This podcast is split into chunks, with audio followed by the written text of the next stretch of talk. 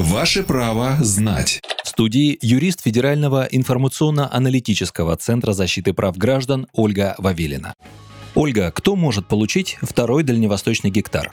В июне 2021 года были внесены изменения в федеральный закон номер 119 о дальневосточном гектаре. Теперь с 1 августа 2021 года граждане могут получить в безвозмездное пользование второй участок земли размером в 1 гектар по программе «Дальневосточный гектар». Такое право появилось у тех, кто уже освоил, а затем приватизировал либо арендовал первый участок такого же размера. При этом расширена география программы. Ранее земельный участок можно было получить в республиках Бурятия, Бурятия, Саха-Якутия, Забайкальском, Камчатском, Приморском, Хабаровском краях, Амурской, Магаданской, Сахалинской областях, Еврейской автономной области и Чукотском автономном округе. К этим регионам добавили Республику Карелия, Республику Коми, Красноярский край, Архангельскую область, Ненецкий автономный округ и Малоненецкий автономный округ. Правила пользования вторым дальневосточным гектаром прежние. Первые пять лет землей можно пользоваться бесплатно. После этого срока землю можно оформлять собственность или в аренду на 49 лет. В составе коллектива можно получить более крупный участок площадью до 10 гектар, но на каждого участника группы должно приходиться не более 1 гектара. Согласно условиям программы, на участке можно построить жилой дом, устроить огород, разводить скот или вести какую-либо экономическую деятельность, в том числе оказывать услуги населению, например, туристические. В течение первого года использования земли заявителю необходимо определиться с видом использования участка. Через три года задекларировать ход его освоения. По данным на 1 июля, участники программы подали более 18 тысяч деклараций о деятельности на дальневосточных гектарах. Если после первых пяти лет освоение земли так и не началось, право на пользование гектаром может быть аннулировано.